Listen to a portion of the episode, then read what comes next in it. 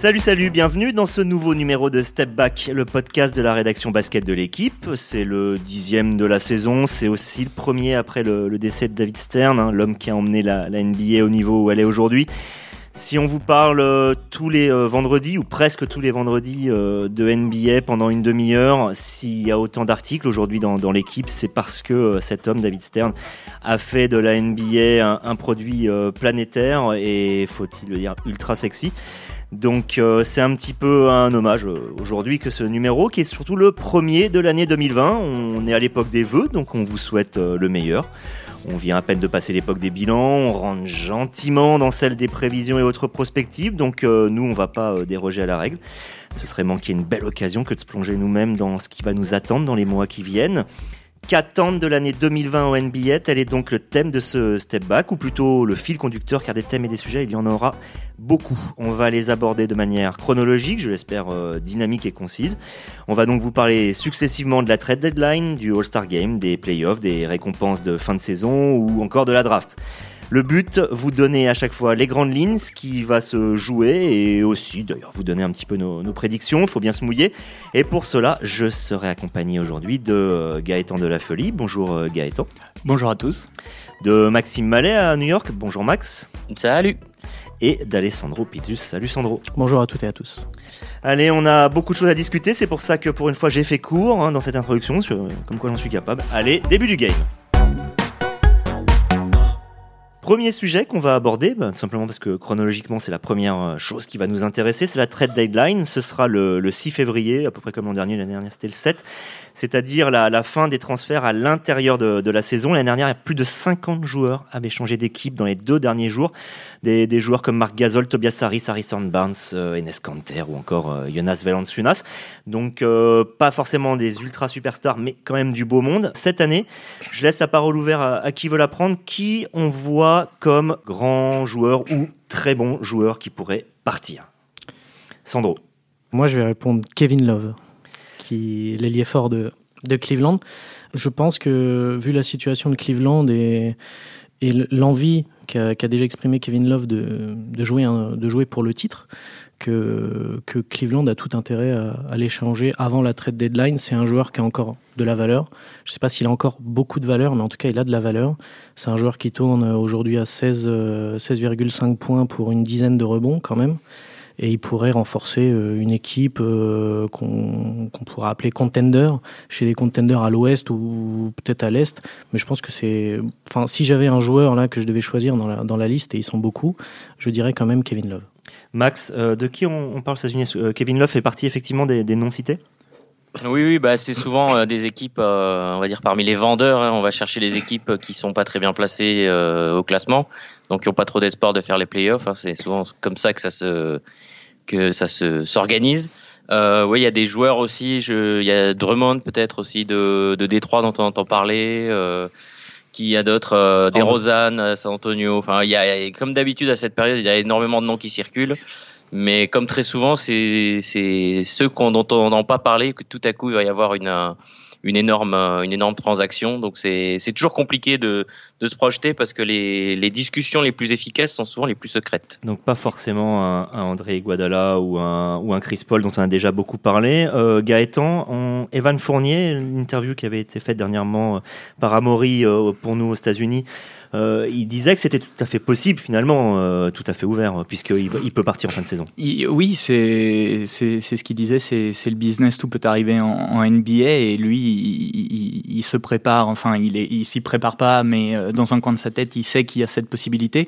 Après, je vois mal l'intérêt du Magic de de s'en séparer maintenant. Puis pour récupérer qui euh, euh, Evan Fournier aujourd'hui c'est le leader euh, d'Orlando Magic. Ça tourne plutôt bien avec lui. Après là ils ont Jonathan Isaac qui va être absent pour plusieurs semaines. Est-ce que c'est le moment pour eux de se reconstruire. Je ne sais pas, j'imagine mal Evan Fournier bouger là maintenant tout de suite. Bon, L'intérêt pour le Magic, c'est de ne pas avoir les mains vides s'il n'active pas son, son option à la fin de l'année, parce que s'il le fait et qu'il euh, prolonge pas avec Orlando, ils auront euh, une main derrière, une main devant, et rien du tout euh, après le, le, passage de Fournier, alors que là, ils peuvent récupérer euh, éventuellement une équipe qu'il voudra et il n'a pas un salaire dément, pourra lâcher un petit premier tour et c'est quelque chose qui peut être très utile quand on cherche à se reconstruire. On verra. D'ailleurs, comme tu l'as dit, c'est souvent au dernier moment que ça, ça se joue. Hein. Je vous rappelle que si on remonte il y a quelques années euh, auparavant, des joueurs comme Dominique Wilkins hein, avaient changé à, ces moments-là. Je me souviens à l'époque échangé contre Danny Manning, donc ça peut, ça peut aller très vite. Deuxième sujet, euh, et oui, car aujourd'hui on fuse dans les sujets.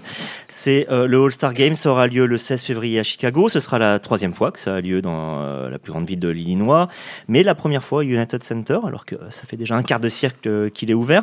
Le but, c'est pas de vous expliquer qui sont les euh, 24 joueurs qui vont être retenus et euh, répartis dans la euh, team LeBron et probablement la team Yanis, j'imagine que ce sera comme l'an dernier, mais plutôt quels sont les petits nouveaux qu'on pourrait trouver? On a eu euh, les premiers temps de passage hier qui ont été dévoilés et pour l'instant, on a vu que des joueurs comme euh, Luka Doncic, c'est évidemment pas une surprise, mais euh, peut-être plus euh, Trey Young ou Pascal Siakam euh, peuvent être euh, All-Star et titulaires, donc sûrs de l'être avant même le, le choix des coachs.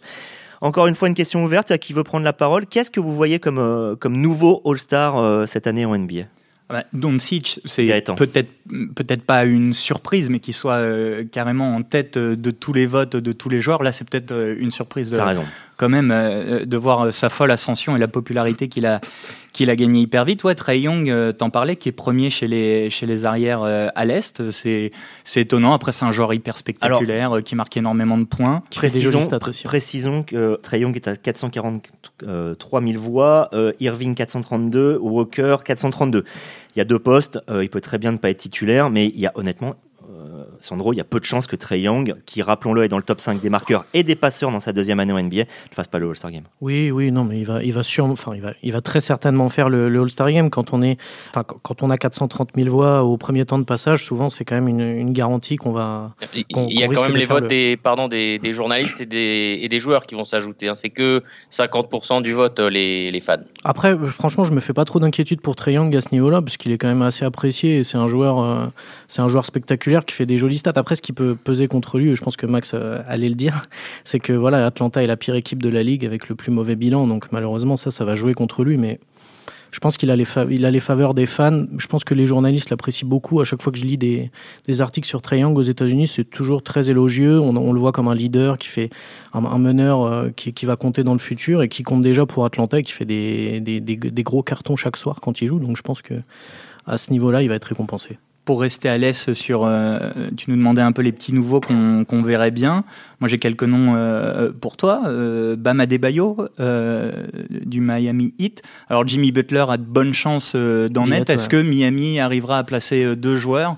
Euh, Je trouve que Adebayo, euh, sur l'importance qu'il a dans, dans le jeu de Miami, qui est une des plus belles équipes euh, à l'est, Une des dans- meilleures défenses. une des meilleures défenses dans sa progression. euh, euh, il, il mériterait peut-être euh, un joueur des Pacers? Alors, est-ce que ce sera euh, Brogdon? Est-ce que ce sera Sabonis? Mais euh, voilà, il y a. Ça, ça me- je te donne mon avis, ça me, ça me paraît compliqué. Je verrais plutôt un deuxième joueur de, de Boston. Moi aussi, ouais. Tatum? Tatum ou Jalen Brown, Sandro, tu prends quel Euh, Les deux. ah, c'est dur. Ils ont les- quasiment les mêmes stats. Ils ont- ouais, c'est vrai qu'ils ont euh, quasiment c'est les vraiment mêmes très stats. difficile. C'est vraiment, su- c'est, je, je me posais la même question juste avant qu'on qu'on se, qu'on se mette à, à discuter de ça. Et je pense que je prendrais Tatum, mais c'est c'est presque pas. Par rapport à Jalen Brown, Jalen Brown fait vraiment une saison très très bonne saison. Surtout, il, est, il, est, il a fait des progrès énormes. Il a très peu de déchets, je trouve. En tout cas, sur le, au niveau du tir, il a fait des, des gros progrès. Les pourcentages sont bons. Euh, Jason Tatum, c'est un peu moins bien, mais son jeu est tellement plus. euh, J'allais dire élégant. C'est vrai qu'il est, c'est un joueur un peu plus élégant, qui marque un peu plus les fans, qui est un peu flashy. Alors, c'est un très bon joueur aussi, hein, qui tourne à 21 points de moyenne. C'est vrai que comme ça, on va dire que Jason Tatum, c'est plus un joueur de All-Star Game, je pense, que, que Jalen Brown. En tout cas, pour les fans, en tout cas pour ce que représente le All-Star Game, je pense que, que Jason Tatum est, sera un meilleur choix, entre guillemets. Max, au niveau des, Français, euh, on en attend. On en a parlé déjà d'ailleurs dans pas mal de, de podcasts jusqu'à maintenant. On a deux noms qui reviennent Evan Fournier euh, à l'est, Rudy Gobert à l'ouest. On en est où là au tout début de l'année 2020 par rapport à leurs chances? Euh, il faudrait demander aux coachs parce que c'est eux qui vont avoir leur mot à dire là-dessus, hein, qui vont qui vont voter, euh, puisque c'est uniquement les coachs qui votent pour les remplaçants. Et c'est d'ailleurs le seul vote qui n'est pas rendu public euh, parmi tous, donc euh, il y a un peu de mystère. Mais oui, oui, bah euh, Rudy Gobert a de meilleures chances de que euh, que Evan Fournier. Parce que euh, à l'Ouest, il y a notamment, euh, par rapport à l'an dernier, les quatre euh, All-Star de, de, Golden State qui ne sont plus là, soit parce qu'ils sont blessés, soit parce qu'ils sont passés à l'Est et qui sont également blessés pour Durant, soit parce que bah, le niveau de l'équipe est pas suffisant pour qu'on voit euh, Draymond Green All-Star Game. Donc il y a des possibilités à l'Ouest. D'Angelo Russell pour le coup. Oui, et il y aura Doncic qui prendra une de ses places à l'Ouest. Il y aura sans doute Donovan Mitchell aussi. Après, ça va dépendre euh, où, où, est Utah euh, dans une quinzaine de jours. S'ils arrivent à remonter 3, 4, éventuellement 2, parce qu'ils sont plus proches de la deuxième place que, que de la septième derrière eux. Donc, s'ils remontent deuxième, ils auront obligatoirement deux joueurs, et donc on verra Gobert. S'ils sont un peu plus loin, euh, voilà, c'est plus compliqué. Euh, parmi un, autre joueur qu'on verra peut-être pour la première fois, c'est aussi euh, Devin Booker de Phoenix. Voilà, avec qui ça va se jouer. Est-ce que Lillard et Aldridge, qui sont des habitués, seront un petit peu plombés par la mauvaise saison de, de leur équipe C'est voilà, ça va se jouer un petit peu autour de, de tout ça pour, pour Gobert, mais il y a une opportunité avec ses absences par rapport à l'an dernier, il y a des places à prendre. Et est-ce qu'on est-ce qu'on peut pas imaginer aussi Charles Gilgeous Alexander euh, l'arrière ailier euh, d'Oklahoma City qui fait voilà qui porte un peu cette équipe très surprenante qu'on annonçait dans les bas-fonds de la conférence Ouest et qui là, à l'heure où on parle, est septième, s'accroche euh, euh, au playoff, tape de temps en temps euh, quelques équipes et, et, lui fait une saison assez exceptionnelle à 20 points, 5 rebonds dans une équipe qui, qui gagne, qui est en, qui est en playoff actuellement. Est-ce que voilà, lui aussi mériterait pas une petite place parmi, parmi les petits nouveaux? Rappelons que c'est un arrière. Alors là, je vais inverser les rôles. C'est ah, moi toi qui pose la question et je vais répondre. Voilà, c'est un arrière à l'ouest. Lucas Doncic, James Harden, Damian Lillard, Russell Westbrook. Donovan Mitchell, ok, c'est le sixième en concurrence avec Devin Booker qui a été testé par Max, un mec comme Jamal Murray puisque euh, dans le fond Denver est très bien placé et ils en ont jamais qu'un seul à chaque fois, c'est Jokic. Donc je pense que ça va être compliqué. Ça va être passionnant. Le, donc le All-Star Game, c'est le, c'est le 16 février. On a le temps de revenir sur les annonces hein, qui vont avoir lieu euh, janvier. Je me souviens plus par contre ça. J'ai Jeudi 23 janvier, jeudi 30 janvier, 23 euh, pour les titulaires et le 30 pour les remplaçants. Mais tu vas me dire, euh, des annonces les jeudis, c'est parfait pour un podcast du vendredi, ça Exactement. c'est, on a demandé à TNT de le faire le jeudi pour nous aider.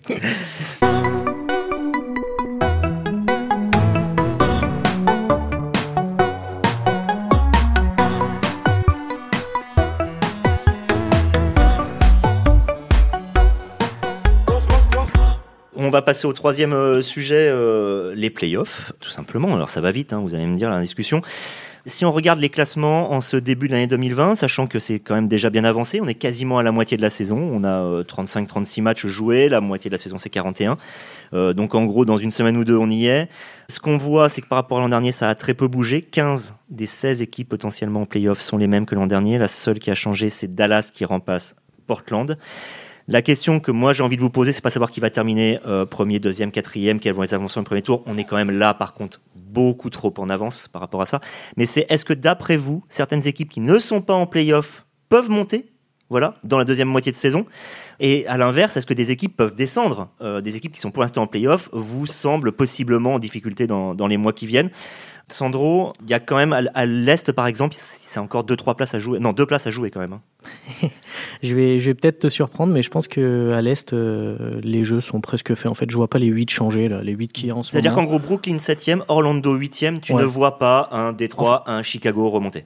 Non, parce qu'en fait, je pense que sur la durée, c'est pas des. Enfin, Charlotte et Chicago qui sont pour l'instant 9e et 10e, qui sont qu'à une et deux victoires euh, d'Orlando qui est 8e.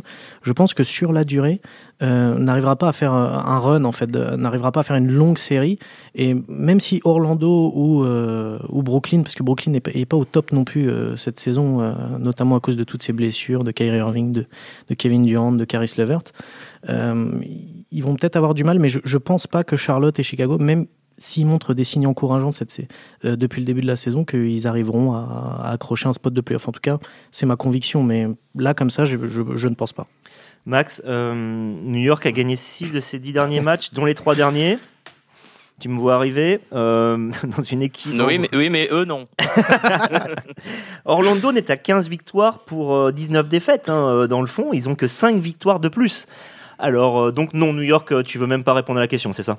Non, c'est pas que je veux pas répondre, mais euh, c'est une équipe qui devrait, euh, qui a beaucoup de, de, joueurs sous contrat pour un an, euh, qui donc va probablement vouloir, euh, s'il y a des joueurs qui intéressent euh, parmi eux d'autres équipes, va vouloir en profiter pour les échanger, récupérer un petit quelque chose en retour euh, pour pas les perdre pour rien du tout euh, cet été. Mmh. Et euh, bon, ils, sont, ouais, ils sont pas loin, mais il y a quand même, ils sont à 6 ils sont avant dernier de à égalité avec Cleveland 13e. Mais voilà, il, y a beaucoup d'équipes, quoi. Ils sont pas loin, mais il y a beaucoup d'équipes et, et c'est quand même une des équipes les plus faibles à, domicile. Hein, donc sans avoir vraiment de solidité à, domicile. Mmh. Ouais, alors ils sont aussi bons à l'extérieur que, qu'à domicile. Donc euh, ça paraît euh, ça paraît quand même très compliqué, surtout que c'est une équipe qui euh, ces dernières années a craqué à chaque fois autour de janvier, février. Donc voilà, après il y a, un petit peu d'espoir qui, est né, mais ils ont quand même battu surtout des, équipes qui sont pas très fortes récemment. Et voilà, le calendrier a été un peu sympa. Ils ont réussi quelques exploits, mais j'ai du mal à les voir revenir, ne serait-ce que rêver au moment du All-Star Break de, de playoff. Ouais, je suis un peu du même avis euh, que, que, mes deux compères sur la conférence test, même si euh, c'est assez serré. Je pense que effectivement les spots 7 et 8 seront pour euh, Brooklyn et Orlando, qui ont en plus un peu plus de vécu collectif, d'expérience pour aller jouer ces places-là.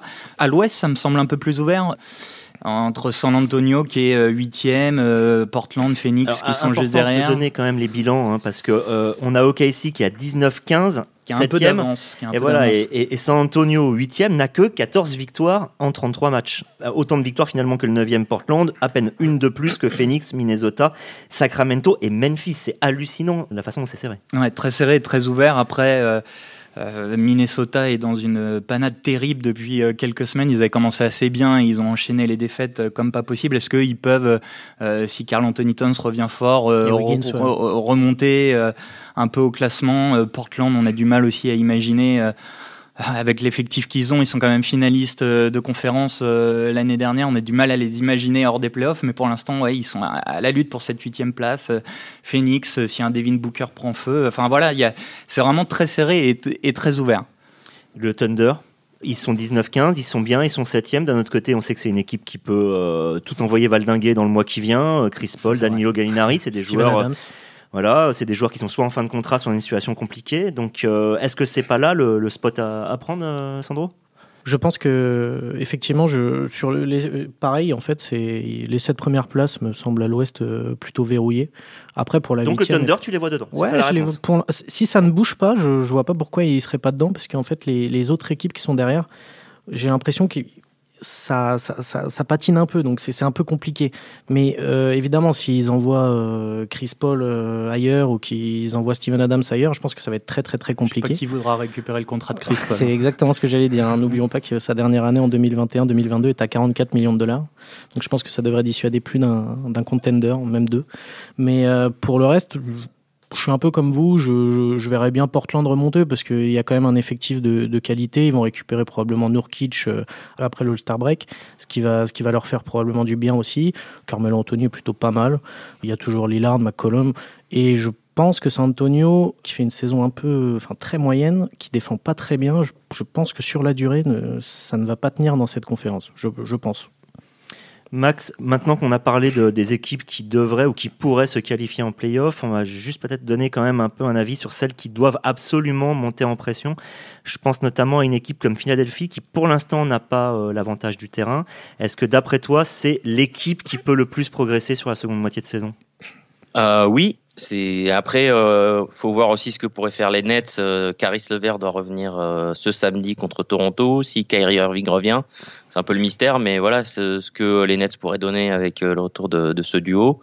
Mais oui, clairement entre le potentiel, ce qu'ils alignent sur le terrain et les résultats, c'est c'est Philadelphie qui a qui peut faire beaucoup beaucoup mieux que, que ce qu'ils font à l'heure actuelle, euh, à l'inverse, on se demande si le Miami va être capable de continuer sur le même rythme.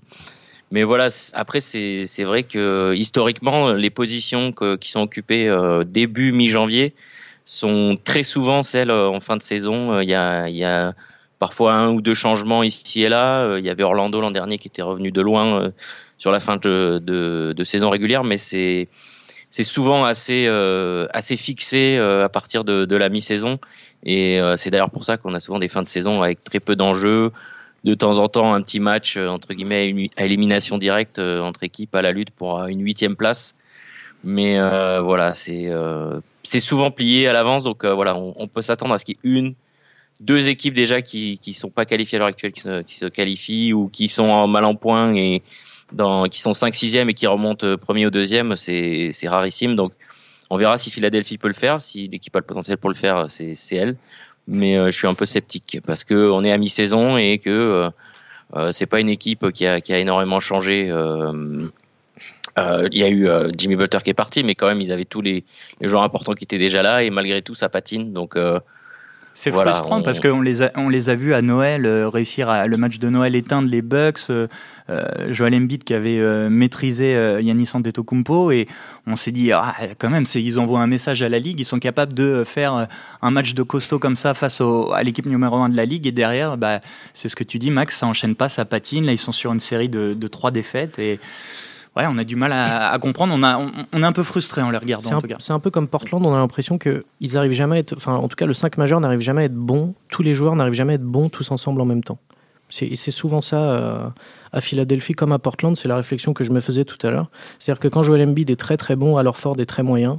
Quand Josh Richardson est plutôt bien, Tob- Tobias Harris a beaucoup de déchets. Voilà, bah, c'est c'est pareil. Lillard euh, à New York a été, a été vraiment pas bon. Avec beaucoup de déchets, par exemple, c'était il y a trois jours, alors que Carmelo Anthony était très bon. Voilà, ils n'arrivent pas à trouver une espèce d'alchimie au sein du, du 5 majeur pour l'instant.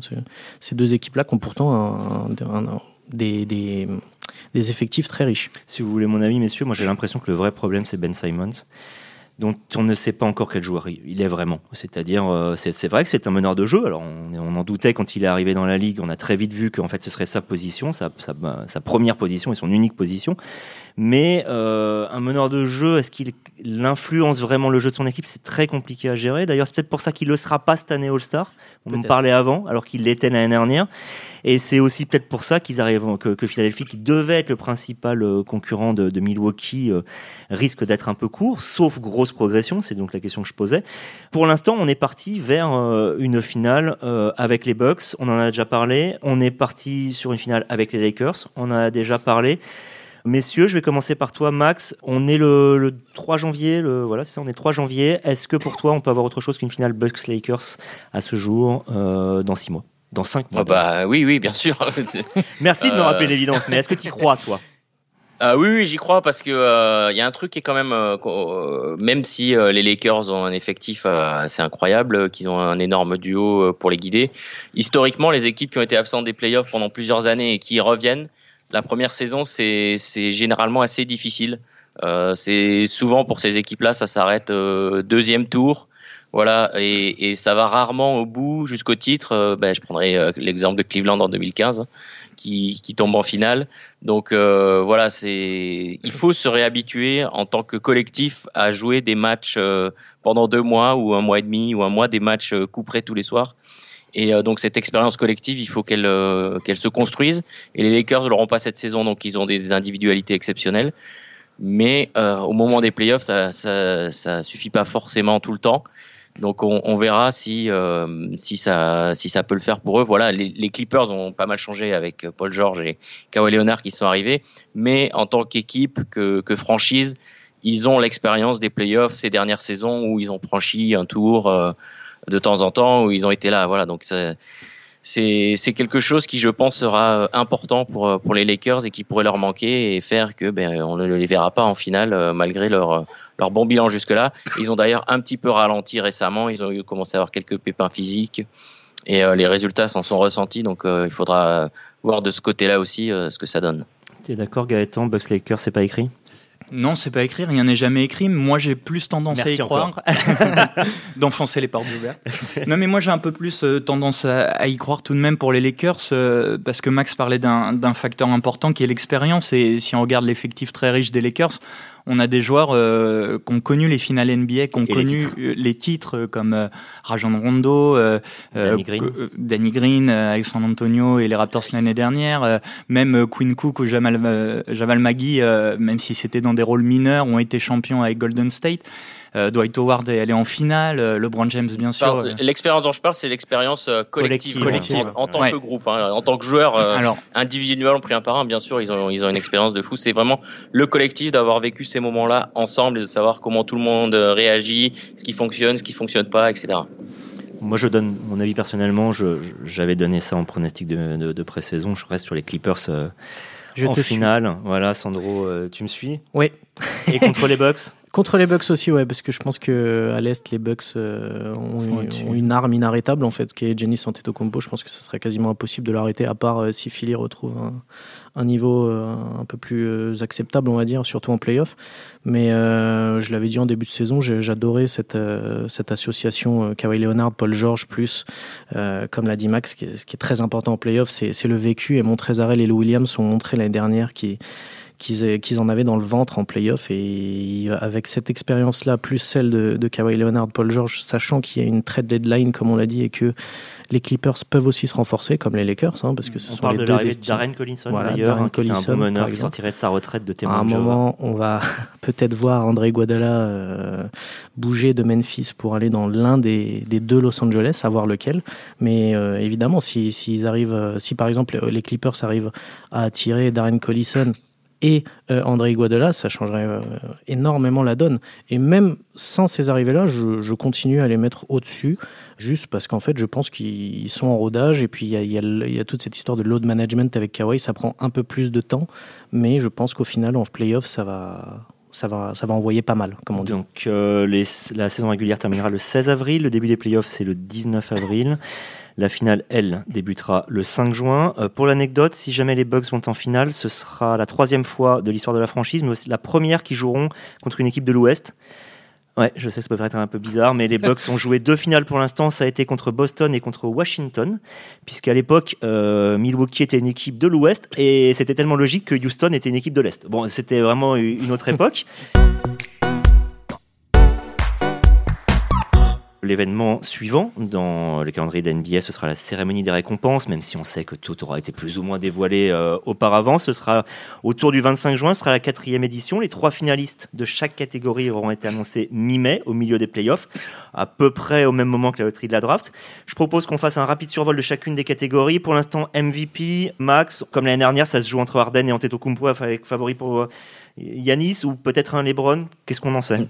Bon, c'est plus, ouais, c'est c'est le trio, on va dire, euh, mais euh, pour l'instant, ça semble promis à, à Antetokounmpo, si euh, parce que euh, ça pourrait être le meilleur joueur dans la meilleure équipe en plus de tout ce qu'il accomplit à titre individuel. Donc voilà, ça ferait la différence quasiment à coup sûr avec un Houston, un Harden à Houston, voilà, et, aux Lakers les responsabilités sont quand même euh, beaucoup plus partagées euh, entre James et, euh, Anthony Davis que ce que Antetokounmpo peut partager avec ses coéquipiers. Donc voilà, pour le moment, ça lui semble promis. On verra s'il y a blessure, baisse de niveau, etc. C'est le favori. Ah, Anthony Davis pourrait pas être élu meilleur défenseur? Est-ce que tu est-ce qu'on voit plutôt Rudy Gobert rester? Il y a des tendances?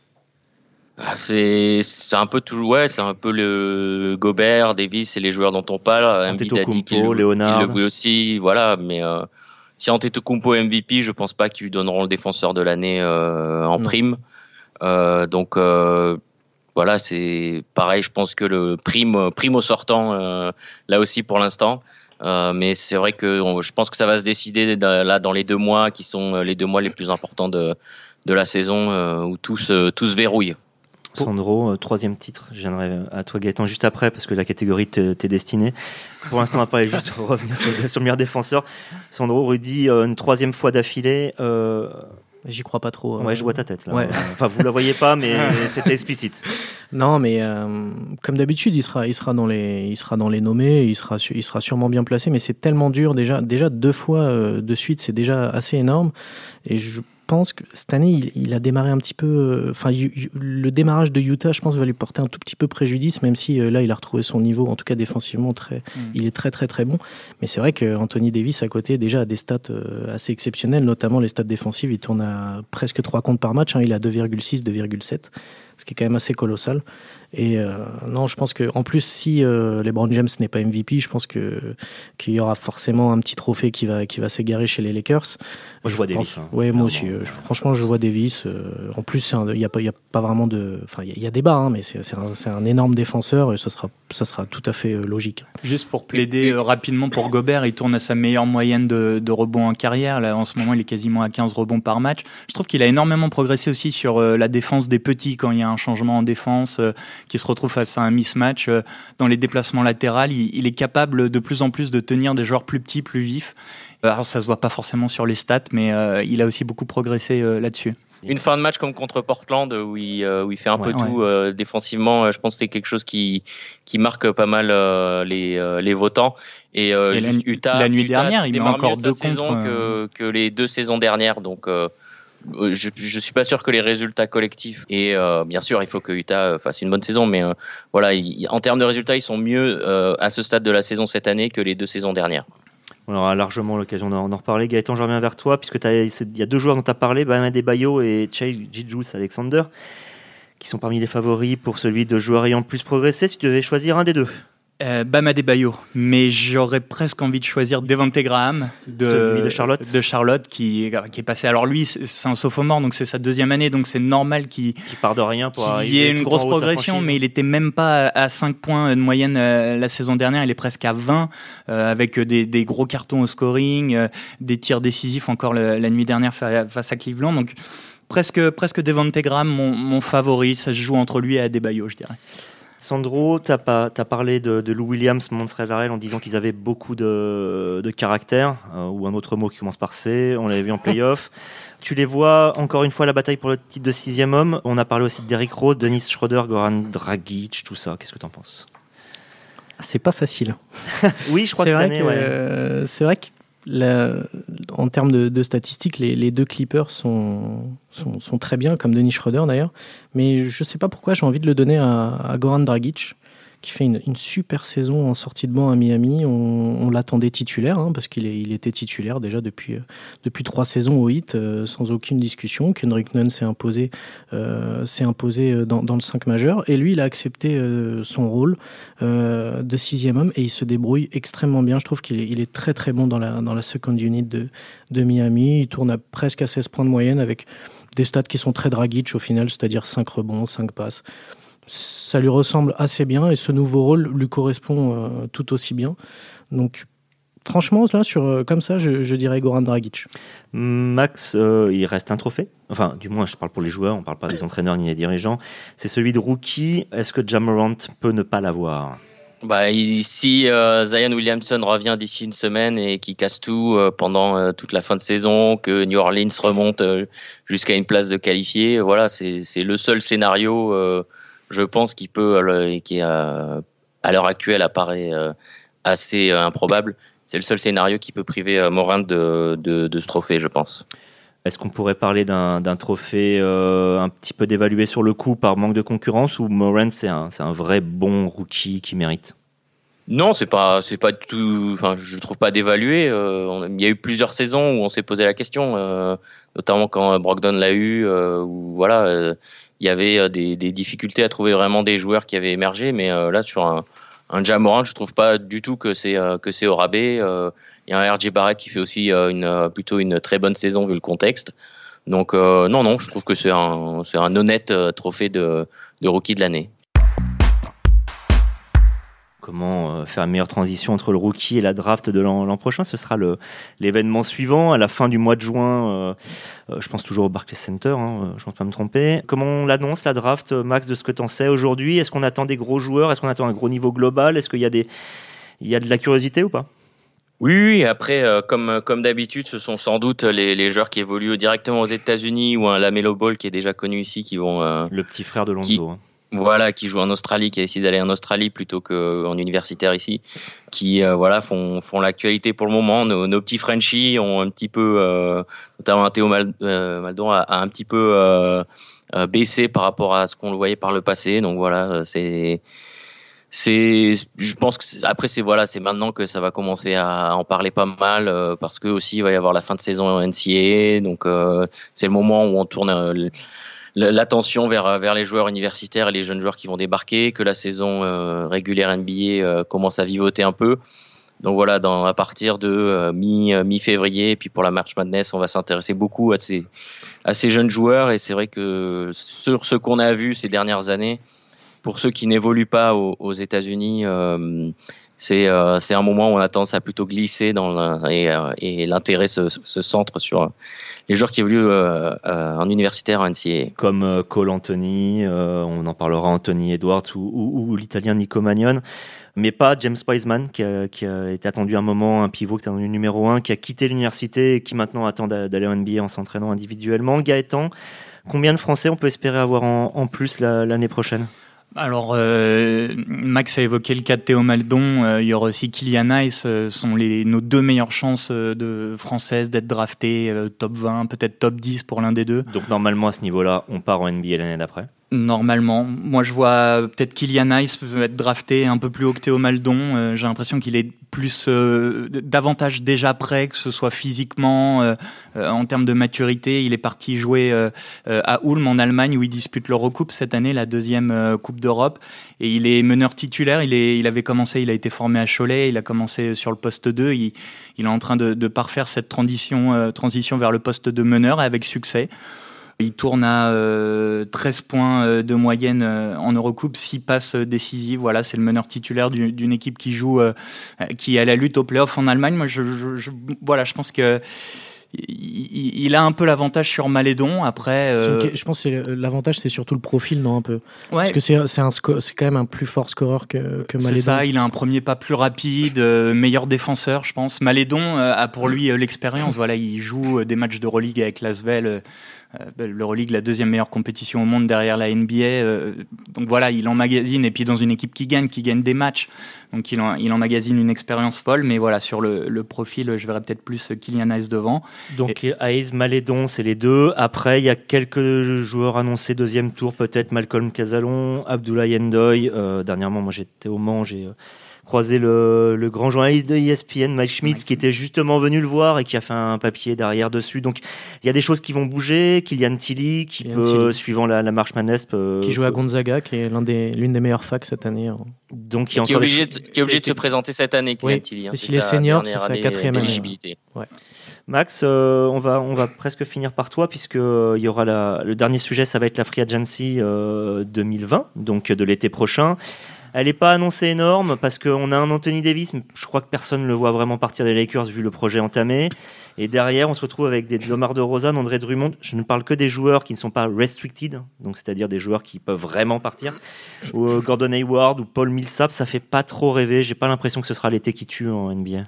Non, non, bah, euh, l'été dernier a été tellement, euh, tellement dingue et des joueurs ont quand même signé pour plusieurs années, des, des joueurs très très importants. Donc c'est vrai que c'est ce sera un peu plus maigre euh, cette année. Euh, donc ouais, non, il y a quelques joueurs avec des, des player options comme on dit, euh, genre Gordon Hayward, euh, des, des, choses comme ça. Mais euh, non, ça, va être de, de, deuxième ou troisième catégorie par rapport à ce qui s'est passé l'été dernier en termes de, de, de, free agency. Il peut y avoir des trades toujours, mais non, on s'attend à un été plus calme que, que le précédent, ce qui est pas trop compliqué à réaliser.